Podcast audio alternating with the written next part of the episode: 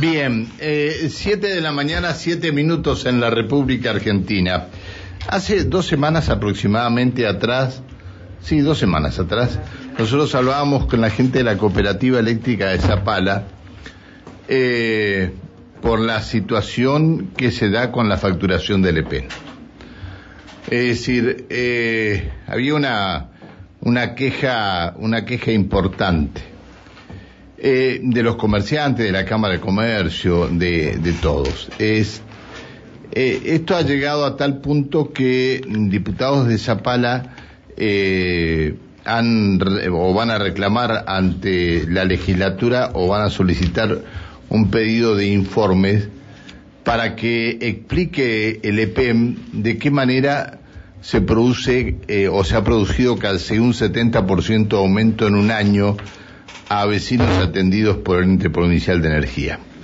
En línea está la diputada provincial eh, por el Frente de Todos, Soledad Martínez. Hola diputada, buen día. Hola, buenos días Pancho, buenos días a todo el equipo de la audiencia. Gracias por atendernos, diputada. Diputada, este, eh, bueno, eh, nosotros hablamos con, con la gente de la, de la, Cámara de Comercio, ¿no? De la Cámara de Comercio ¿no? fue. Eh, y hablamos también con gente de otras localidades, ¿dónde fue? De otras localidades de la provincia. Ah, con la gente de Centenario, exactamente, Zapala y Centenario. Eh, con, con el mismo con el mismo problema. 70% es lo que ha este ha aumentado eh, aproximadamente le pen sus boletas en el eh, va en, en, en un año. En realidad ni siquiera en un año, ese es el aumento que han sentido eh, los usuarios del servicio de energía eléctrica que presta o directamente el EPEN o a través de alguna distribuidora, como en el caso de Zapala, a través de una cooperativa, eh, en las tarifas de los últimos meses, de enero a, a, a la que han recibido en el mes de marzo.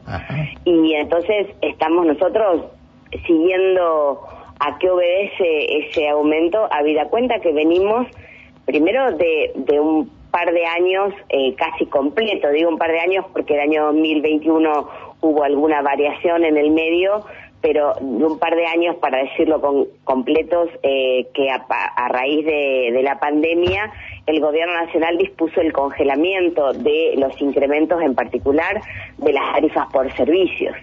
Pese a lo cual, durante el año 2021 hubo, como te decía, algunos incrementos en la tarifa de, energía eléctrica. En el año, en diciembre del año 2021, el Gobierno Nacional anuncia un paquete de aumentos que durante el año estaban autorizados para la energía eléctrica y que rondaban entre el 15 y el 20% con toda la discusión pendiente de, de implementar de la quita de subsidios para los usuarios de, eh, servicio de energía eléctrica que vivan en residencias de, mucho valor.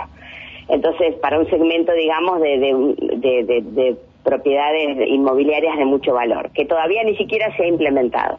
Con lo cual, eh, nos encontramos con tarifas que, como te digo, cuando de, de los servicios que le PEN presta directamente o a través de concesionarias, tienen variaciones que rondan hasta el 70%. Y, por supuesto, no solamente ha generado inquietud, en, como en el caso de la Cámara de Zapala, de usuarios que se han acercado al Defensor del Pueblo o al Consejo Deliberante, sino de las localidades en donde el EPEN presta directamente los servicios, de los usuarios particulares que se ven eh, absolutamente eh, perjudicados y además comprometidos en sus en sus eh, en sus recursos diarios o mensuales, digamos, ¿no? En la economía de cada, de cada familia por un incremento de estas características.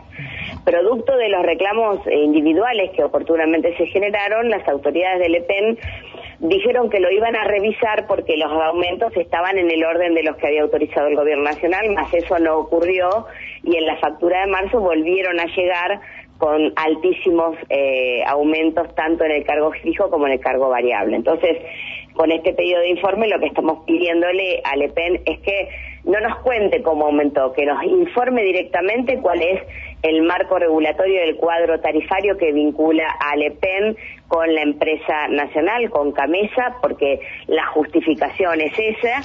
Eh, la justificación que le penda dice, bueno, ese es el aumento que nos han dado a nosotros del 15 al 20%, bueno, queremos verlo, Queremos conocer además cuál es la fórmula con la que se construye la tarifa, tanto en el cargo fijo como en el variable, conocer el estado de deuda de las prestadoras o las distribuidoras eh, locales con el EPEN y el del EPEN con Camesa en el caso de existir.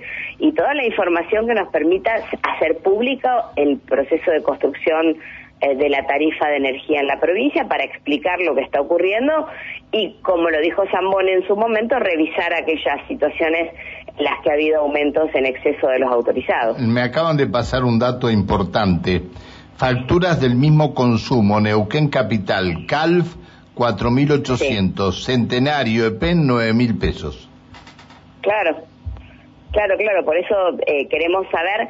Gracias, Pablo. Insistimos, no solamente el, eh, la explicación del EPEN, sino queremos conocer los cuadros tarifarios y los marcos regulatorios que vinculan al EPEN respecto de diciembre del 2021 a marzo del 22, para explicarnos eh, a qué obedecen estos incrementos. Y por supuesto, en el caso de de que, como nosotros suponemos, los aumentos hayan superado los autorizados por el Gobierno Nacional, se rectifiquen y se generen los créditos o las devoluciones correspondientes.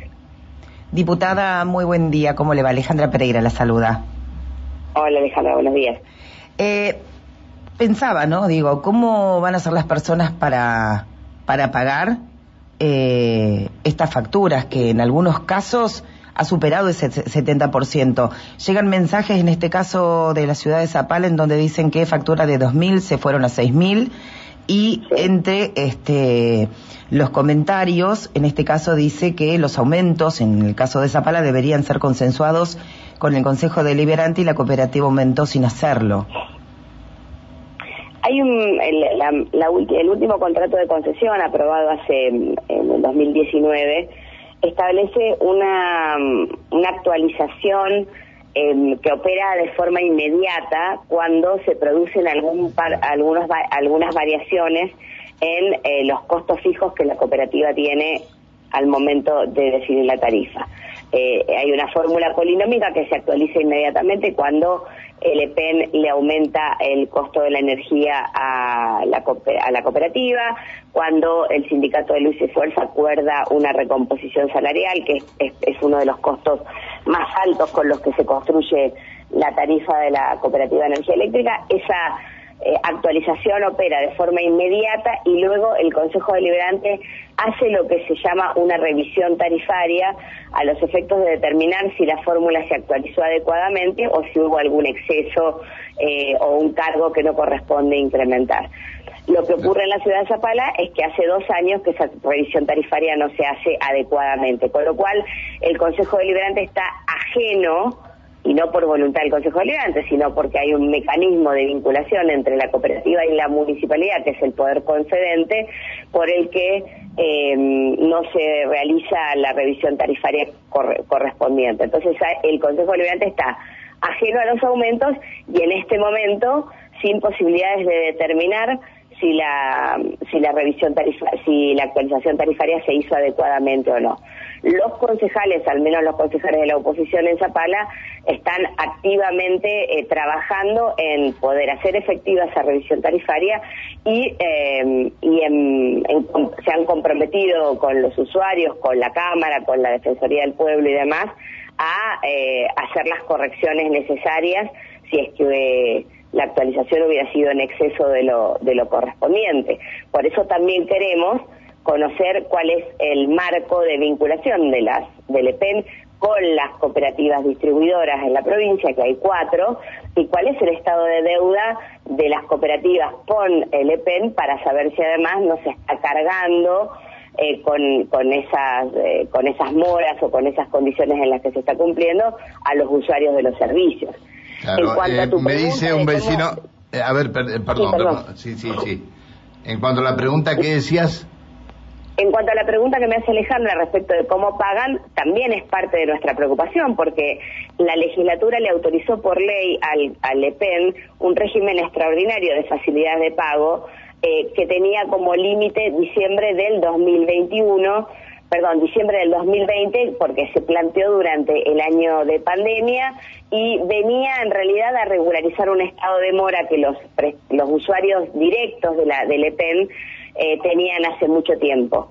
Durante el 2020 le planteamos, en, el marco de esa discusión, le planteamos a las autoridades del PEN, bueno, por lo menos hagámoslo extensivo a diciembre del 2020, eh, porque estamos atravesando una pandemia y ese problema se va a extender. Eh, así que hoy no hay régimen de facilidades de pago habilitado por ley eh, puede el Ejecutivo hacerlo de manera extraordinaria, pero hasta donde sabemos no existe ese régimen de facilidades de pago. Los vecinos de Centenario están preocupados porque ni en el Consejo Deliberante ni en la Defensoría del Vecino le hacen lugar a, este tipo de reclamos. No sé por qué. Bueno, nosotros. la verdad es que decir. deberían hacerlo. Dice que la Defensoría.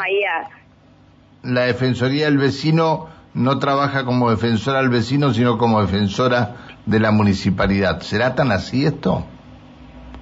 No, la verdad es que no conozco, pero probablemente la defensora del vecino lo que pueda decir allí es que tratándose de servicios que presta directamente el EPEN no tienen eh, no tendrían competencia y bueno, podríamos discutir la necesidad de una defensoría del pueblo de la provincia. es otra a esto quería larga. a esto quería llegar, a esto quería llegar, porque usted era diputada cuando se, se archivó o no, era intendenta cuando se archivó el, el, este, el pedido de defensor del pueblo. Eh, no, yo era diputada y presentamos un proyecto, pero en ese momento hubo unos siete proyectos en discusión. En este momento hay por lo menos tres iniciativas de distintos bloques que se proponen la reglamentación de la ley. Eh, pero no se sancionó. La figura del defensor del pueblo. ¿No se sancionó la ley al final o no?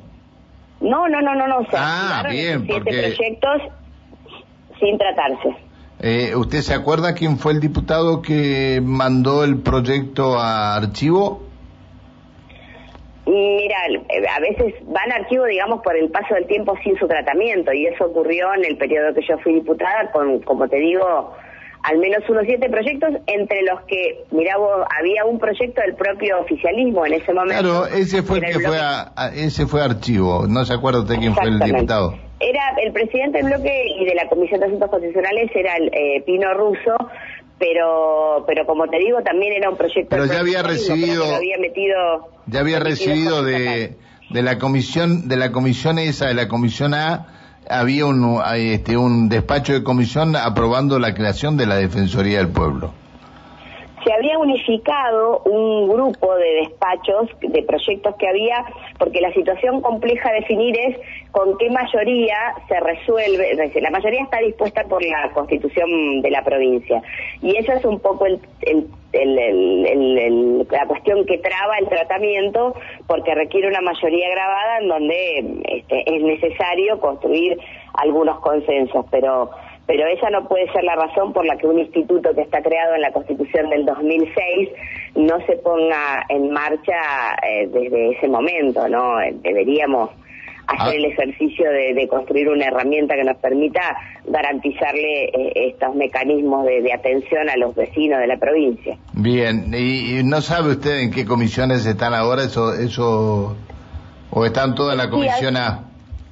Han sido girados a la comisión A, que es la que la comisión que es competente. La que eh, preside el diputado de Cutralco, el doctor... Eh, el doctor Caparrós. El doctor eh, hay un proyecto del diputado Coyola, recientemente tomó Estado Parlamentario un proyecto de, em, de, algunos diputados de Juntos por el Cambio, del bloque, y, y si no recuerdo mal hay algún otro que me disculpen los colegas diputados, pero no recuerdo de quién es la autoridad. Está bien. No, pero, no, importa.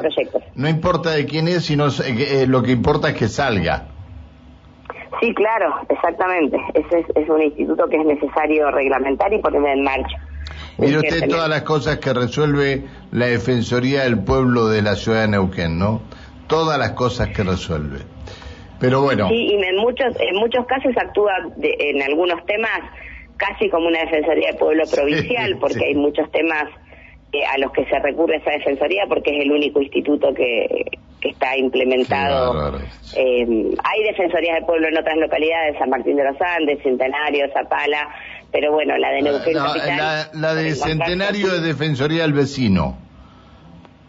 Sí, pero pero funciona con las mismas eh, con las mismas atribuciones y competencias y ha sido creado por la Carta Orgánica es un mecanismo similar a las defensorías del pueblo. Diputada, esperemos que el EPEN brinde este, los informes que ustedes están pidiendo, porque digo, eh, con respecto a si hay facilidades de pago, por ejemplo, para una familia que, no sé, pagaba tres mil pesos y le vino siete mil. Me dan facilidades, perfecto, lo pago en tres cuotas. El mes que viene me llega ocho. Claro. Lo hago en tres cuotas. El tercer mes, ¿cómo pago? Sí, pagar las tres cuotas que Sí, tenés sí. que pagar. Es imposible. Y bueno, este, es el- este es el gran tema, este es el gran tema. Mientras tanto firmamos eh, por una deuda de 280 millones de pesos a pagar 10 cuotas de 28 mil y nadie te dice- es capaz de decirte si se cumplió No, con el pago de esas cuotas o no se cumplió con el pago de Financia, financiás el primer pago y el segundo ya no Pero podés bueno, hacer nada. este, la cosa Sí, está claro. así. Diputada, gracias por atendernos, que siga muy bien. Hasta luego, buen día. Muchas gracias a ustedes, Pancho. Buenos días. Chao, hasta luego. Hasta luego. La diputada Soledad Martínez del Frente de Todos y el reclamo al EPEN para que brinde informes sobre los incrementos en las tarifas y los que aplicarán este, en los próximos meses. Puede ser que no haya ningún incremento más en las tarifas por el bien de los usuarios del EPEN.